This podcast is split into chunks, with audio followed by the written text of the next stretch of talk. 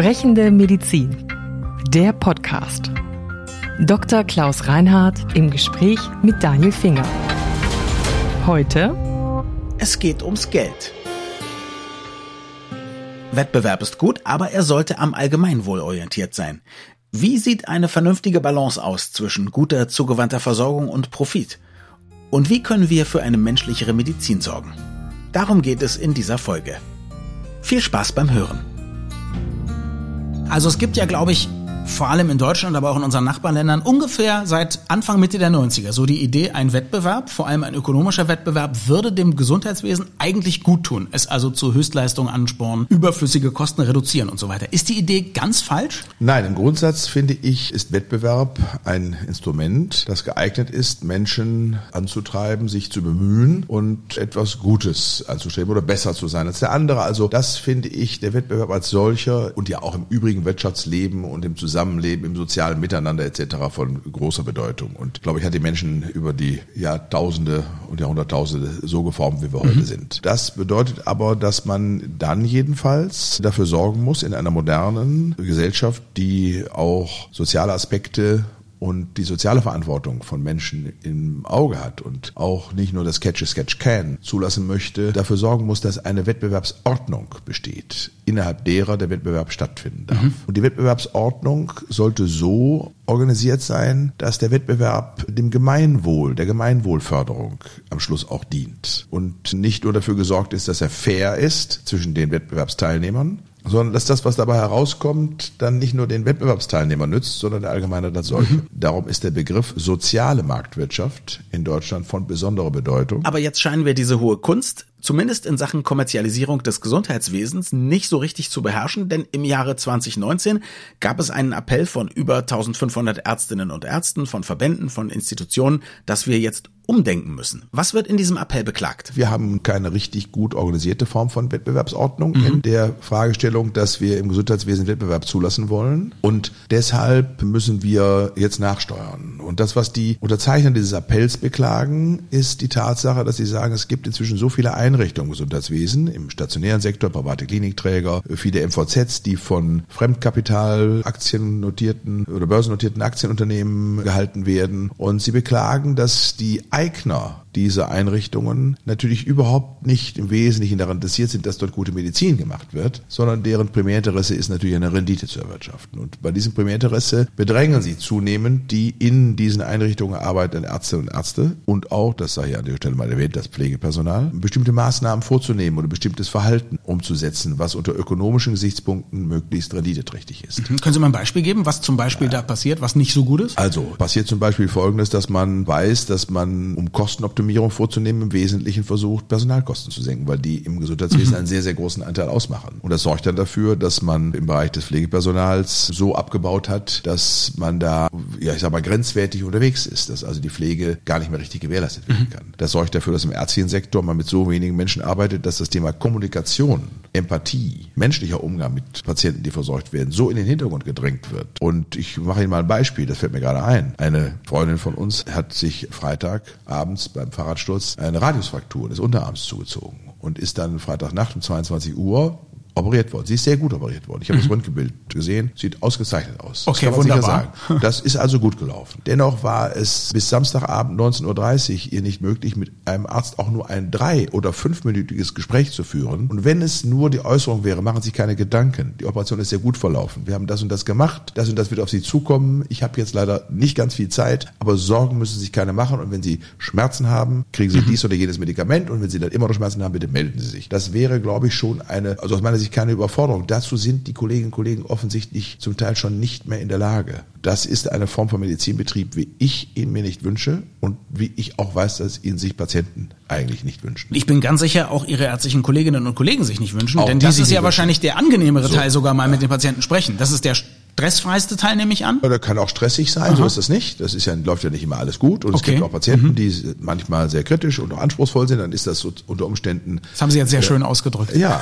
Vielen Dank. Ja, selber, ja also ja, finde, es gibt die Nörgler und die Querulanten. So die selbstverständlich. Mit denen habe ich in meinem Leben viel zu tun gehabt, auch in der ja. hausärztlichen Tätigkeit, gar keine Frage. Nicht auch, nur in der Politik. Auch so ist es. mit denen muss man auch umgehen, das gehört dazu. Ja, aber insofern ist es nicht nur stressfrei, aber ich halte es für einen zentralen Teil ärztlichen Tuns. Und, äh, und der ist nicht delegierbar an irgendwen aus meiner Sicht. Und darum, und die Patienten wollen das auch nicht, dass es irgendwer dann macht, sondern sie wollen, dass es ein Arzt macht. Und das finde ich eine gerechtfertigte Forderung. Und darum, glaube ich, muss man darüber nachdenken, wie man das sicherstellen kann. Und dann gibt es im Rahmen derjenigen, der Unterzeichner des Appells auch den Vorwurf, dass Ärztinnen und Ärzte von ihren Geschäftsführungen solcher Betriebe, sage ich mal, dazu bedrängt werden, die bei der Indikationsstellung der Notwendigkeit einer medizinischen Intervention dann, wenn die hoch profitabel ist, sich eher zugunsten der Durchführung einer mhm. solchen ich übersetze, ich übersetze es jetzt mal für einfache Gemüter wie mich als Journalist.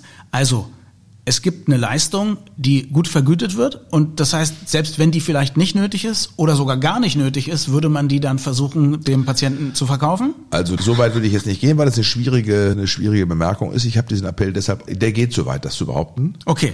Und ich gehe nicht so weit, das so mhm. zu behaupten. Und ich habe deshalb diesen Appell auch nicht unterschrieben. Okay. Weil ich ja Ärztinnen und Ärzten dann flächendeckend auch den Vorwurf machen würde, daran mitzumachen. Mhm. Ja, man kann sich auch verweigern. Klar. Ne? Aber Sie würden sagen, so den Vorwurf aber gibt es, aber Sie würden ihn nicht ganz so krass formulieren. So krass würde ich ihn nicht formulieren. Ich würde ihn etwas weicher ausdrücken. Mhm. Weil das Leben nämlich häufig nicht schwarz und weiß ist, ja. sondern eine Mischung aus Grautönen. Und bei der Indikation zu einer ärztlichen Intervention gibt es immer einen Spielraum oder so gut wie immer. Eine hochakute Blinddarmentzündung können Sie nur durch eine Appendektomie, also das Rausoperieren des Blinddarms, heilen. Das ist klar. Bei einer subakuten, nicht hochakuten Blinddarmentzündung kann man durchaus auch mal abwarten und kann unter Gabe eines Antibiotikums oder auch nur des Beobachtens feststellen, dass die sich wieder zurückbildet. Mhm. Und jemand dann nach zwei, drei Tagen, die er im Krankenhaus gelegen hat, plötzlich wieder symptomfrei ist und seine Infektwerte im Blut sich normalisieren oder das offensichtlich so überstanden hat. Das weiß man inzwischen. Und wenn man jetzt sagt, die zwei, drei Tage, die der da liegt, die werden nur sehr mäßig vergütet und die Operation wird gut vergütet, weiß es jetzt im Einzelfall nicht, aber ich nehme jetzt mal einfach ist, genau, äh, hypothetisches Beispiel, diesen theoretischen Fall. Und wenn er gesagt wird, bitte, wir wollen jetzt hier auf gar keinen Fall diese Leute da tagelang liegen haben,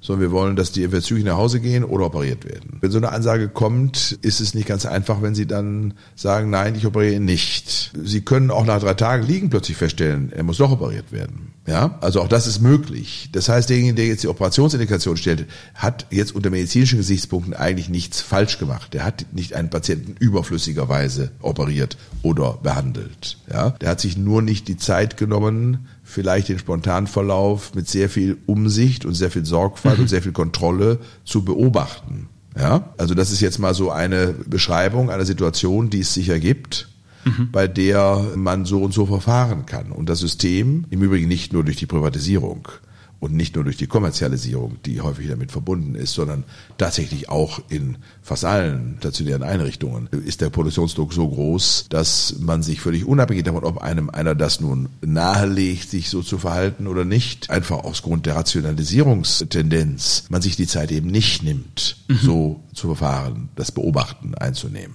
Also ich würde mich anschließen, es ist selten schwarz-weiß im Leben, aber das, das Graue reicht ja schon aus, dass wenn ich weiß, der Arzt, mit dem ich spreche, hat eigentlich kein großes Interesse, mich zum Beispiel nach einer Operation noch einfach zur Sicherheit einen Tag da zu behalten. Finde ich ja als Patient schon nicht gut. Mir wäre ja lieber, der sagt, ich gehe auf Nummer sicher. Ja, ich glaube, Nummer sicher wird er schon gehen, allein aus haftungsrechtlichen Gründen, so okay. wie es eben geht. Wir Deutschen sind, was die Liegezeiten angeht, in Krankenhäusern immer noch im internationalen Vergleich gut, gut. liegend. Mhm. Ja, das heißt, da glaube ich, ist auch unsere, sind wir vielleicht mal ein bisschen übervorsichtig im Verhältnis zu anderen Bedingungen oder anderen Ländern oder anderen Regionen. Ich finde eher, dass dem Arzt nicht die Möglichkeit gegeben wird, es in sein eigenes Ermessen oder seinem eigenen Ermessen folgend und seiner auch klinischen Erfahrung folgend, mal die eine und mal die andere Haltung einzunehmen. Mal zu sagen, ich beobachte den, weil das scheint mir ein Fall zu sein, wo das sinnvoll ist. Und beim anderen zu sagen, müssen wir halt jetzt doch operieren. Mhm. Ja, und nicht lange Zeit verlieren. Und beide Haltungen, die seiner klinischen persönlichen Erfahrung und seinem, dem, was er gelernt hat, entsprechen können, mal so, mal so einnehmen zu können, völlig frei davon, mhm. darüber nachdenken zu müssen, ist das jetzt wirtschaftlich richtig oder schlechter oder falsch? Mhm. Und auch frei davon in einem Gespräch Gespräch mit der Führung, der Geschäftsführung eines Krankenhauses vorgeworfen zu bekommen, dass man zu viele von den einen oder den anderen Verhaltensweisen an den Tag gelegt hat und umgesetzt hat. Das beklage ich. Das beklagen wir ja, glaube ich, sehr zu Recht. Und das beklagen natürlich auch die Kolleginnen und Kollegen, die in diesen Situationen arbeiten. Und das entspricht nicht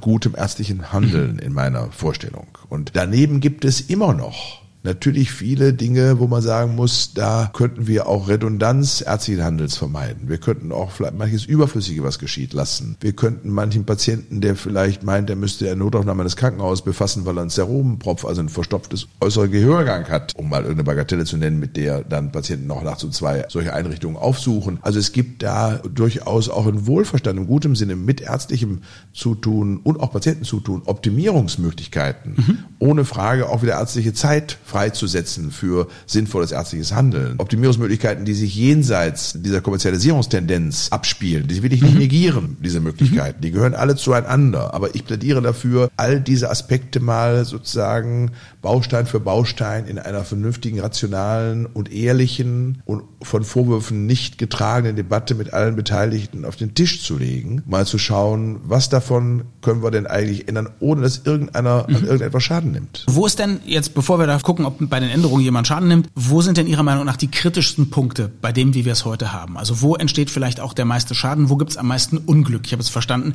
dass es für Ärzte natürlich viel besser ist, wenn sie in Ruhe frei entscheiden können, was machen sie mit dem Patienten. Für mich als Patient ist es gut, wenn ich die Option habe, vielleicht länger zu liegen, wenn die Leistungen nicht nur nach dem, nach dem Katalog, was es bringt, abgerechnet werden, sondern dass man genau das macht, was für mich maßgeschneidert toll ist und so. Aber wo würden Sie sagen, haben wir richtige Probleme? Also ich sage mal, richtige Probleme im Sinne von Unglück, glaube ich, passieren glücklicherweise ziemlich selten. Ja, ich glaube, dass die Versorgung in deutschen Kliniken und deutschen, deutschen Gesundheitswesen, deutschen Arztpraxen mhm. so gut ist wie fast nirgendwo auf der Auch Welt. Auch trotz des Personalmangels, weil wir haben ja immer trotz, diese Geschichten, Ärzte, die drei ja. Schichten hintereinander machen, völlig überarbeitet sind und so. Auch trotz des Personalmangels, das würde ich schon noch feststellen. Das soll einen ja nicht davon abhalten, Probleme zu benennen und mhm, dafür zu sorgen, dass es anders läuft. Also ich sag mal, um Ihnen ein Beispiel zu nennen, wo ich sagen würde, passiert Unglück oder auch Dinge, die man besser machen müsste und die früher vielleicht so nicht liefen, ist natürlich zum Beispiel, dass in großen Kliniken die Belegung des OPs durch unterschiedliche Disziplinen, ich sage mal einmal die Unfallchirurgen, dann die Viszeralchirurgen, dann die Kinderchirurgen unter Umständen koordiniert werden muss. Früher hatten ihre eigenen OPs und konnten sozusagen dann ihre Notfälle und auch ihren Regelbetrieb sozusagen selbst organisieren. Heute im Sinne von Wettbewerb und Optimierung der Ressourcen,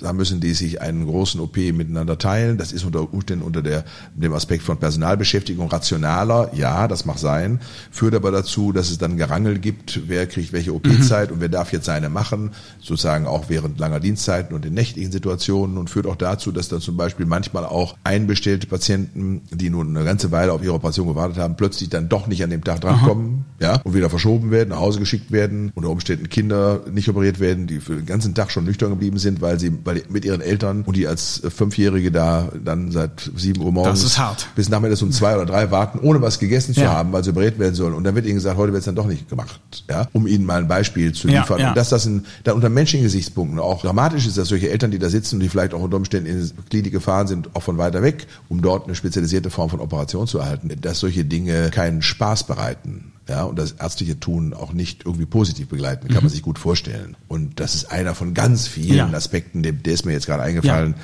wo ich sagen würde, das ist nicht wünschenswert, was sich da abspielt. Ja, und äh, insofern glaube ich, muss man darüber diskutieren und irgendwas muss sich daran ändern. Wie groß ist das Problem, dass natürlich Leute, die hauptsächlich jetzt auf den Profit achten, wie die Aktiengesellschaften, die möglicherweise hinter solchen Unternehmen stehen, dass die natürlich gucken, dass sie nur Leistung erbringen wollen, nur Kliniken bauen wollen, wo sich besonders lohnt. Ich glaube zum Beispiel, wir haben inzwischen weniger Kinder Kinderkliniken als früher in Deutschland, Richtig, weil das genau. finanziell nicht so interessant ist. So ist es. Ich denke genau. mal, auch auf dem Land wird vielleicht die Versorgung nicht so gut sein wie genau. in den Städten. So ist es. Es wurde ja mal ursprünglich uns erzählt, dass all diese Möglichkeiten der Privatisierung und ich bitte jetzt, ich stelle an dieser Stelle fest, ich habe gar nichts gegen private Träger. Ja. Ja, äh, überhaupt nichts. Die können sich in einem vernünftigen Wettbewerbsort unter Umständen ganz toll bewähren. Und ich glaube auch, dass manche private Träger im Hinblick auf Organisationen an manchen Stellen vieles besser macht als unter Umständen eine staatliche mhm. oder kommunale Einrichtung. Also das soll hier nicht einen falschen Touch kriegen. Aber ich finde, dass man gucken muss, mit welchem Impetus und mit welchem Ethos geht jemand da dran. Und im Gesundheitswesen muss man, glaube ich, schon feststellen, das ist nicht das geeignete Feld, in dem man im Sinne eines normalen Marktes Marktes im Wesentlichen profitorientiert unterwegs sein kann. Da gibt es Dinge, die sind sui generis per se nicht profitabel zu organisieren. Die Versorgung von psychisch Erkrankten als Beispiel mhm. ja, lässt sich nicht planen. Also eine Bypass-Operation eines Herz-Kranzgefäßerkrankten lässt sich ziemlich gut timen. Das ist ziemlich mechanistisch, das Vorgehen. Ja, da weiß man ziemlich genau, wie lange das dauert, wie viele Komplikationsraten es gibt und wie die Prozentzahl der Komplikationsraten ist und so weiter und so fort. Und da gibt es sehr viel Standard. Wenn Sie einen depressiv erkrankten Menschen nehmen, der schwer depressiv ist, psychotisch depressiv ist, mit unter Umständen Wahnvorstellungen, Schuldwahnvorstellungen und so weiter und so fort, der auf das erste Antidepressivum nicht anspricht, der auch verschlossen ist, der von seiner Grundpersönlichkeitsstruktur her schwer zugänglich ist, bei dem Sie also auch alle therapeutischen Zugänge zu dem erst sehr verzögert erzielen und lange Zeit brauchen, um an den heranzukommen, um dann das zweite, dritte, vierte Antidepressivum auszuprobieren und irgendwann nach Wochen und Monaten ein Setting zu finden, mit dem Sie dann doch aus dem Tal mit ihm zusammen herauskommen. Das lässt sich nicht planen planen. Und das lässt sich gar nicht vorhersagen. Und das ist so intraindividuell unterschiedlich, dass es dafür keinen Standard gibt. Und insofern ist das auch nicht im Sinne von einer Profitabilität planbar und organisierbar. Und das muss man einfach mal anerkennen und mhm. begreifen und grundsätzlich hinnehmen, dass das so ist. Und dann hat man vielleicht noch einen Anspruch an die Strukturen, die man da vorhält. Was gibt's jetzt sozusagen für Möglichkeiten, das zu verbessern? Oder was wäre Ihre Lieblingsmöglichkeit? Also sagt man, auch private Träger müssen dann eben Teile übernehmen, die nicht profitabel sind. Kann man Vorschriften schaffen, dass zum Beispiel es mehr Personal geben muss, dass die Einsatzzeiten nicht so katastrophal sind, die dann zwar noch Raum für Gewinn lassen, aber vielleicht nicht mehr für den Profit, den die heute machen? Das ist eine schwierige Fragestellung. Darum geht's ja auch nur langsam oder auch kaum voran in mhm. dem Kontext, weil da verschiedene Dinge zu berücksichtigen sind. Auf der einen Seite sind das das Recht der freien Berufsausübung, des freien wirtschaftlichen Handelns, der freiheitlichen Rechte, die mhm. in unserer Verfassung vorgesehen sind, überhaupt zu berücksichtigen. Ja. ja. Also das, was man da Einzelnen, die da unter Umständen unternehmerisch tätig sind, vorschreiben kann, hält sich in Grenzen oder kollidiert mit solchen Rechtsnormen schnell. Und darum ist das nicht einfach. Aber natürlich gibt es im Bereich des Sozialrechts sehr viele Einschränkungen und auch Marschrichtungen oder auch Leitplanken, die man einziehen kann, die eben dann der Tatsache Rechnung tragen, dass er mit Geldern umgegangen wird, die vom Staat durch eine Pflichtversicherung oder eine Versicherungspflicht und entsprechende Beiträge dann eingezogen werden. Und insofern hat man dann eine größere Recht, auch formale Legitimation über Strukturen mhm. zu verfügen und den Vorgaben zu machen. Und in dem Kontext könnte man zum Beispiel sagen, dass ein Träger von MVZs nicht marktbeherrschend sein darf. Mhm. Man könnte dafür sorgen, dass ein Träger von MVZs keine Gewinnabführungs- und Beherrschungsverträge abschließen darf mit den dort Beschäftigten. Was sind diese Verträge? Ja, das sind Verträge, in denen beschrieben wird, dass Überschüsse abgeführt werden müssen und mhm. dass auch bestimmte Überschüsse erwirtschaftet werden müssen. Also Verpflichtungen der Beschäftigten, im wirtschaftlich eingebunden zu sein mhm. in das Gesamtunternehmen und auch innerhalb der ärztlichen Entscheidungen sozusagen Vorgaben machen zu dürfen, mhm. also Zielvereinbarungen zu äh, vereinbaren. Wir nehmen mal einen Bereich Kardiologie, das gesagt wird, es muss eine bestimmte Anzahl von Schrittmachern implantiert werden oder aber es muss in der Frühgeborenenmedizin eine bestimmte Anzahl von Frühgeborenen unterhalb einer bestimmten Schwangerschaftswoche zur Welt gekommen und behandelt worden sein. So eine Vereinbarung gibt es tatsächlich? Nein, die gibt es nicht, Aha. ja, aber die werden, die geistern in den Köpfen derjenigen, okay. die sozusagen an dieser Stelle mhm. unternehmerisch tätig sind oder geschäftsführend tätig sind. Okay, das das heißt, ja? da muss man quasi vorbeugen. Jetzt. Da muss man ja. vorbeugen und da muss man hingucken und äh, da muss man dafür sorgen, dass wenn solche Verträge dann vielleicht doch irgendwo hinter vorgehaltener Hand existierten, Menschen, die da drangsaliert werden, ja eine Chance haben, sich davon zu befreien. Wir machen jetzt mal ein Beispiel, auch ein rein theoretisches, aber das ist zumindest immerhin denkbar, dass ja jemand als Chefarzt tätig ist in irgendeiner Klinik und dass er so einen Vertrag erhält und ihm vorgelegt wird und es werden ihm Vorgaben gemacht, was er zu tun hat, an Zahlen zu liefern hat in bestimmten Entitäten von Eingriffen. Und äh, wenn er die jetzt nicht schafft, dass ihm dann sozusagen auch die, seine Vertragsverlängerung einfach nicht gewährt mhm. wird. Und das ist jetzt meinetwegen ein Mann, der ist 42 Jahre alt, hat zwei schulpflichtige Kinder in der Frühpubertät und äh, großes Interesse, den Job zu behalten. Der hat großes ja. Interesse, an dem Ort zu bleiben und jetzt mhm. nicht woanders hinzuziehen zu müssen. Und der ist insofern vulnerabel. Mhm. Ja in der Situation, sich zu wehren. Der wird vielleicht sagen, das will ich nicht, ja, und äh, also und hat aber wenig und weiß aber, wenn er sich verweigert, dass das für ihn doch ein großer Angang ist und dass er dann vielleicht unter erhebliche Veränderungen in seinem mhm. Leben, seinem familiären, sozialen Leben etc. in Kauf nehmen muss. Und dann habe ich ein Verständnis dafür, dass solche Menschen dann eben nicht alle Helden sind und sagen, kommt für mich nicht in Frage. Mhm. Ja, also wir brauchen da schon auch vielleicht tatsächlich wirklich konkrete organisierte Form von Unterstützung an dieser Stelle ja, sich mit solchen Leuten, die das von Ärzten verlangen, auseinanderzusetzen. Mhm. Und zwar auf ganz anderer Ebene. Ja. Und wir brauchen dann auch vielleicht rechtliche Rahmenbedingungen, die dafür sorgen, dass man darauf hinweisen kann, dass dafür Sanktionsmechanismen existieren, wenn einem da unsittliche Angebote gemacht mhm. werden. Wie sieht es mit den nicht so lukrativen Feldern aus und mit den nicht so lukrativen Gegenden? Ist das was, wo man dann quasi Incentives, Anreize schaffen kann für Privatunternehmen oder sagen Sie, da muss die öffentliche Hand dann doch mehr tun? Also die Schweizer Postbusse die fahren jedes Bergdorf an. Ja, auch wenn da nur drei drin sitzen. Und die Schweizer sind sich darüber einig, dass sie das wollen, weil sie möchten, dass die, die da oben leben, auch die Gelegenheit haben, einmal in der Stunde mit dem Postbus wegzufahren oder wieder dahin zu fahren. Und so ein bisschen sehe ich dann auch das Thema Versorgung im Krankheitsfalle an. Dafür muss eine Allgemeinheit sorgen. Und wenn das sozusagen nicht möglich ist, durch eine vernünftige Anreizsituation Menschen dafür zu interessieren, in diesen Regionen, die infrastrukturell vielleicht schwach sind, den Beruf des Arztes oder andere Dinge, die wichtig sind, auszuüben, dann muss, muss der Staat schon mit allen Organisationen, die ihm dabei helfen können, äh, sich überlegen, wie er das denn gewährleistet. Und da, glaube ich, ist viel Fantasie gefragt. Da muss man sich nicht vorstellen, dass da so immer in jedem Falle ein Landarzt sitzt, der fröhlich zur Yacht geht und abends vielleicht noch ein Schnäpschen trinkt mit der Landbevölkerung. Also dieses Klischee, glaube ich, kann man durchaus verlassen. Das mag es geben, das finde ich wunderbar. Ist auch super fürs ZDF, ja? Ja, das finde ich herrlich. Also ich finde, dass wenn er einer macht und sich das in der Form dann wohlfühlt, ist es eine traumhafte Vorstellung. Aber ich befürchte, dass die Zahl derjenigen, die das traumhaft finden, eben begrenzt ist und dass wir das auf diese Weise nicht aufrechterhalten können. Und ähm, ich, man beobachtet so ein bisschen jetzt im Rahmen von Corona, dass es den einen oder anderen gibt, der sagt, ich spreche jetzt nicht von den Kollegen, aber so allgemein in der Gesellschaft, ist jedenfalls mein Eindruck, dass es Menschen gibt, die sagen, auf dem Land lebt man gar nicht so schlecht, weil wir ja feststellen können, dass diese Epidemie auf den ländlichen Regionen deutlich weniger Mhm.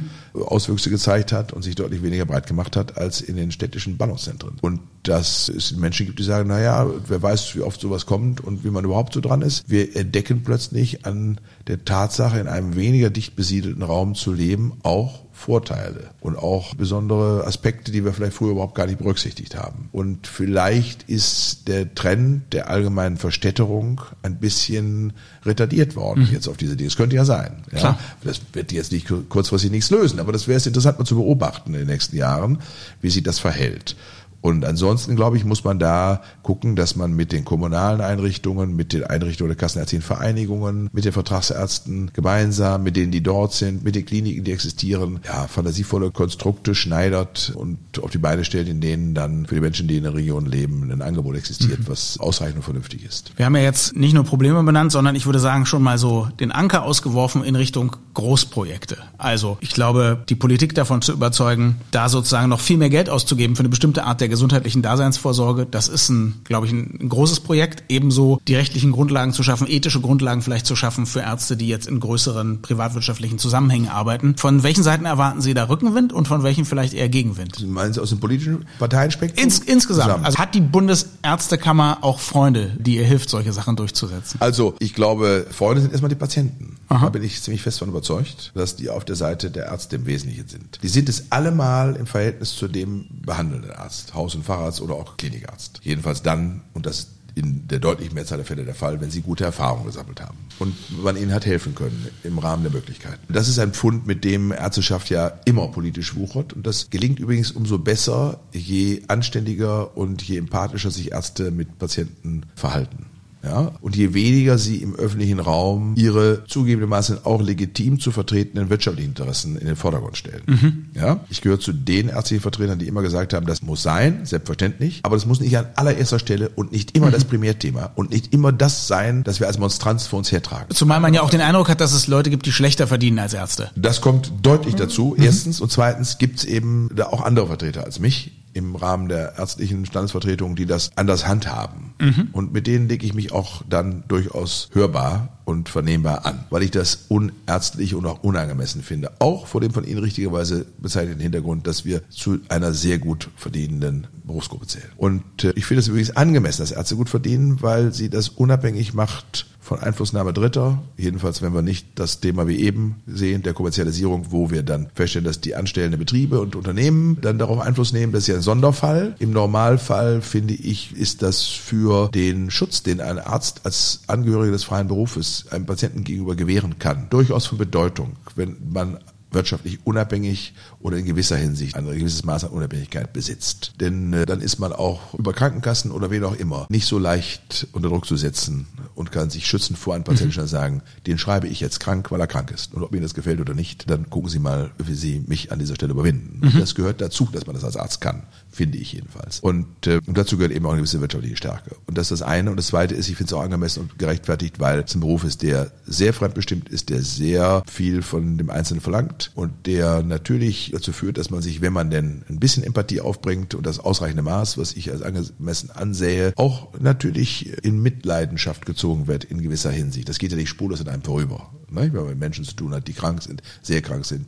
Sterbende begleitet und so weiter. Und Schicksale sieht und mitverfolgt und versucht an der Stelle Gutes zu tun. Also das ist äh, insofern schon ein, bisschen besonderer Beruf und, äh, und insofern glaube ich, dass die Patienten, zu denen sind unsere Freunde, davon bin ich fest überzeugt. Und im politischen Raum, glaube ich, sind es all diejenigen, die das, was ich jetzt eben beschrieben habe, einfach für sich verstanden haben. Und da gibt es politische Strömungen, die haben das mehr verstanden und andere weniger. Und da gibt es natürlich im Rahmen des politischen Spektrums Menschen, die glauben sehr stark, dass der Staat im Wesentlichen ein guter Organisator eines Gesundheitswesens wäre und andere, die der Auffassung sind, das müsste mir eigentlich mit wirtschaftlicher Freiheit und Selbstständigkeit geschehen. Und da finde ich, beides ist richtig und falsch. Da bin ich dafür, dass es ein Mix sein muss. Es gibt bestimmte Strukturen und Situationen, in denen hat der Staat im Sinne von Daseinsfürsorge Aufgaben zu erledigen. Dennoch sollte er sich im Hinblick auf die Organisation nicht zu tief einmischen und nicht alles aus eigener Hand machen wollen. Denn wenn ich mir angucke, dass, wie es aussieht dort, wo das im Wesentlichen aus staatlicher Hand gemacht wird, dann gibt es einen blühenden Sekundärmarkt. Die Menschen sind nicht motiviert motiviert. Es gehört auch dazu, das natürliche im Menschen angelegte Gewinnstreben sinnvoll zu nutzen, sage ich mal so, im Rahmen einer vernünftigen Wettbewerbsordnung und so weiter, wie vorhin schon erläutert. Das ist, glaube ich, am Schluss das, was das beste Ergebnis hervorbringt. Und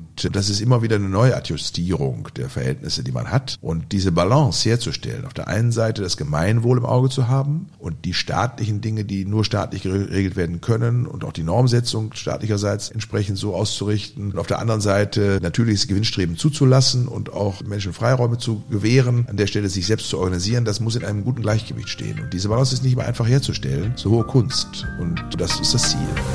Vielen Dank fürs Zuhören und bis zum nächsten Mal. Wir freuen uns immer über Feedback an podcast.baek.de. Sprechende Medizin. Eine Produktion von Men in Text. In Zusammenarbeit mit der Bundesärztekammer. Die Redaktion hatte Maren Finger. Unsere Musik stammt von Klaas Oehler. Wir freuen uns über Feedback an podcast.baek.de.